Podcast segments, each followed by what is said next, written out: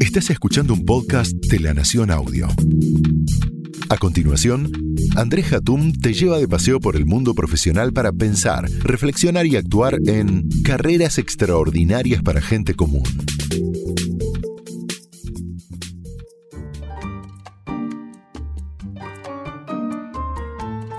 En algún momento de la vida, eh, tal vez la gente que tiene más de 40 años se pregunta si se puede ser feliz en el trabajo. Es algo que tal vez al inicio de la carrera profesional uno no se cuestiona, trabaja, eh, se divierte, eh, trata de buscar desafíos, pero en algún momento nos paramos a reflexionar y decimos, pero ¿se puede, se puede ser feliz con lo que uno hace? Mi primera impresión cuando empecé mi carrera en docencia para ejecutivos es que pocos logran ese estado en la vida laboral y cada vez menos, lamentablemente. Organizaciones hipócritas, jefes basura y un contexto de país difícil, si no imposible, hacen que muchas veces el trabajo sea una necesidad para subsistir y realmente en pocos casos se disfruta. Hace varios años estoy explorando las desgracias organizacionales y directivas que nos hacen la vida miserable, por llamarlo de alguna forma. Escribí libros que tienen que ver con los antiliderazgos, las organizaciones infernales, em, el trabajo que nos fragmentó la vida y siempre mirando la cara no tan amable de la moneda. También estuve mirando a aquellos que se levantan energizados y con una sonrisa pegada en la cara a la hora de, ir a trabajar. Desde ambas miradas llegué a algunas conclusiones que él, digamos, que quien escucha este podcast podrá evaluar para su propia vida laboral. Pero antes de darles mi mirada sobre eh, si se puede ser feliz en el trabajo, me gustaría que escuchen a Alejandro Melamed, que es un conferencista muy reconocido, orador, consultor em, y referente en temas del futuro del trabajo, en particular muy interesante su último libro, El futuro del trabajo ya llegó. Em, vamos a escuchar a ver qué piensa él y después les voy a decir cuáles son esos mandamientos que yo creo que hay que tener en cuenta. Cada vez más se está hablando de la felicidad en el trabajo y desde mi punto de vista creo que no hay que ser eh, utópico y la verdad es que no estoy de acuerdo con aquellos que consideran que uno siempre debe ser feliz en el trabajo. Yo creo que es mucho más eh, sensato hacernos algunas preguntas para tratar de encontrar las respuestas apropiadas. Y estas preguntas para mí tienen que ver con de qué trabajamos, con quiénes trabajamos, dónde trabajamos, pero fundamentalmente para qué trabajamos. Primera pregunta entonces, ¿de qué trabajamos? Eh, por más que nos paguen los que nos paguen, si nosotros no trabajamos de aquello que nos gusta, de aquello que nos apasiona, de aquello que realmente nos genera esa energía vital, constante y permanente, el aprendizaje y, y la posibilidad de desplegar nuestra mejor versión, definitivamente no estaremos felices. Si no trabajamos con aquellas personas que nos motivan, que nos inspiran, que nos estimulan, que nos generan eh, esa eh, energía positiva, esas personas que permanentemente nos desafían y nos permiten aprender, tampoco seremos felices. Desde ya que si no trabajamos en algún eh, espacio que esté conectado con nuestros valores, si no trabajamos en organizaciones en las cuales nos sentimos eh, identificados y percibimos que realmente tenemos valores similares, definitivamente tampoco estaremos felices. Ahora, creo que la pregunta más importante y que cada vez está tomando más vigencia es el para qué trabajamos. Yo creo que nosotros somos cada vez un poquito más felices cuando logramos trabajar en aquellos lugares, en aquellas organizaciones, en aquellos proyectos y en aquellos trabajos en los cuales nuestro propósito está conectado con el propósito de la organización y en definitiva sabemos que estamos generando impacto en otras personas, en la sociedad y en el planeta. Ahí sí encontraremos tal vez el auténtico camino para la felicidad genuina. Ahora sí, mis mandamientos para poder ser feliz, y compartiendo esto que decía Alejandro, que la verdad es que no hay que buscar esa felicidad idílica, sino que vamos a lo concreto. El mandamiento uno es evitar liderazgos basura. Cuando logramos tener un poco más de experiencia laboral, eso que yo les decía a partir de cierta edad, definitivamente nos damos cuenta de qué clase de jefe tenemos o de los jefes que resisten y subsisten en las organizaciones. Hay una película muy divertida, Quiero matar a mi jefe, que retrata hasta qué punto un mal jefe puede arruinar la vida de sus empleados. En el film en particular eh, hay tres amigos que cuentan las penurias de tener jefes espantosos. Uno es un psicópata, otra una ninfómana y otro un cretino lujurioso. Al estar hartos de ellos, diseñan un plan para sacárselos de encima, matándolos directamente. Esta sería una opción. La otra es directamente evitarlos, sea cambiando de área o de empresa.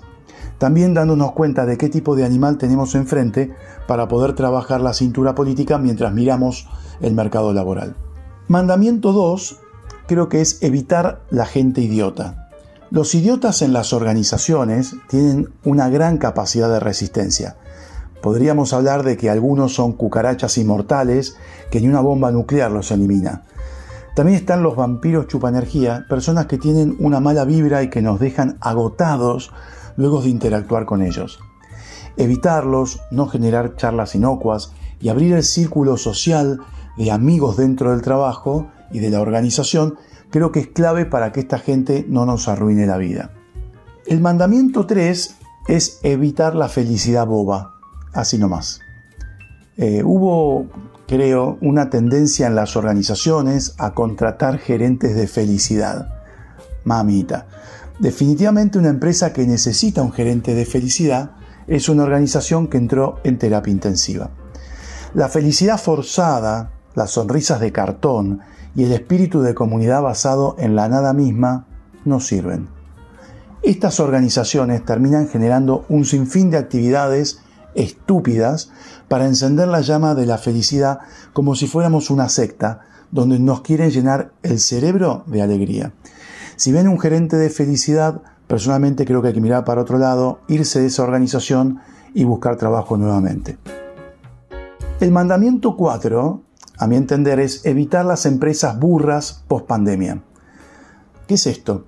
Con el COVID en retirada, muchas compañías comenzaron a obligar a sus empleados a volver full time al edificio corporativo. Había como una desesperación de algunos gerentes de, de llenar los escritorios. Estas empresas, a mi entender, también no entendieron nada y probablemente pierdan talento. Pero esta tendencia no es solamente de empresas vernáculas, firmas eh, digamos, locales que, que pueden ser un poco prehistóricas. Pensemos en Goldman Sachs o Morgan Stanley, por ejemplo, que hablaron pestes del home office. Posteriormente a sus críticas se tuvieron que comer sus palabras y pedir disculpas porque se dieron cuenta del efecto boomerang que estas opiniones tenían en sus empleados y sobre todo en los potenciales aspirantes que empezaron a mirar para otro lado. El mandamiento quinto es evitar la fragmentación de la vida personal de la profesional. Hay una serie de ficción en Apple TV que salió en el año, este año, 2022, que se llama Severance. Eh, y llega directamente a plantear la fragmentación en su máximo esplendor. Una empresa divide la memoria de sus empleados. Una parte es estrictamente para el trabajo y la otra para la vida personal. La empresa tiene un requisito para el ingreso, cada nuevo empleado debe someterse a una operación donde le dividen el cerebro. Ahora los recuerdos entre los empleados y las personas quedarán divididos y ninguno sabrá nada del otro. Cuando el trabajo se convierte en una pesadilla y necesitamos escindir nuestras vidas personales de las laborales, definitivamente estamos en un mal lugar para trabajar. El sexto mandamiento es evitar el efecto ING. En la película Office Space, es una película con algunos años, cuatro empleados son maltratados por el vicepresidente de la compañía y están muy preocupados por la llegada de consultores que fueron traídos para avanzar sobre la reducción de personal. El foco de los consultores era eficientizar, reducir y despedir. Y el de los empleados no perder un lugar en esa oficina donde pasaba de todo, incluyendo la destrucción de impresoras a palazos emulando a los antiguos ludistas de la revolución industrial. Muchas empresas pasan por procesos permanentes de downsizing o achicamiento, delayering o reducción de niveles en la estructura o outsourcing, tercerización. Son procesos estresantes que eventualmente van a terminar con, el, con la persona, digamos, empleada, con quien está escuchando este podcast, de patitas a la calle. Hay que irse antes de sufrir tanto, porque son procesos donde uno la pasa muy mal. El séptimo mandamiento es buscar entornos colaborativos que nos permitan crecer profesionalmente. No terminamos siendo buenos profesionales solos, definitivamente. Seguramente hay casos que sí, pero en la mayoría de los mortales se requiere o requerimos un entorno de desarrollo que creo que se logra con colegas de buen nivel profesional y humano. Esto nos permite crecer y seguir siendo empleables, además de poder encontrar un espacio social que también, por supuesto, hace la felicidad del trabajo.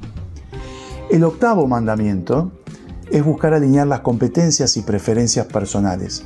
Yo creo que esto es fundamental para no sentir que la energía está por el piso. Cuando nuestras preferencias personales, o sea, lo que nos gusta hacer, están alineadas con las competencias que desarrollo para el trabajo, el mismo trabajo fluye mejor y nos energiza. Sin embargo, cuando estamos trabajando en algo que no es nuestra preferencia, terminamos agotados y de muy mal humor. Obvio que en todos los trabajos a veces tenemos que hacer cosas que no nos gustan, pero no tiene que ser em, la ley, ¿no? O sea, siempre hacemos cosas que no nos gustan. El último mandamiento es buscar empresas coherentes entre lo que dicen y lo que hacen. Esto es fácil decirlo, pero difícil verlo a simple vista. Sin embargo, hay dos indicadores que pueden dar una pauta de cómo se comporta una organización. A través de ver a quienes promocionan y a quienes se despiden, claramente se puede observar los valores de la compañía. Si promocionan a bestias organizacionales que logran resultados a costa de vender a sus madres y arrasar con los valores de la compañía, y terminan despidiendo a buena gente que tuvieron la desgracia de tener un mal jefe, es tiempo de mirar nuevamente el mercado laboral y salir corriendo de allí. Nada dice que podamos dar con el trabajo perfecto, obvio. De hecho, todas las encuestas dicen que la mayoría de las personas no necesariamente son tan felices en el trabajo. Muchos de nosotros tal vez estemos lejos de ello. Sin embargo, podemos apuntar a conseguir un trabajo que nos guste en un ambiente que nos dé ganas de ir a trabajar. Eso sería ganar la lotería laboral. Espero eh, que los oyentes de este podcast en algún momento logren esa lotería.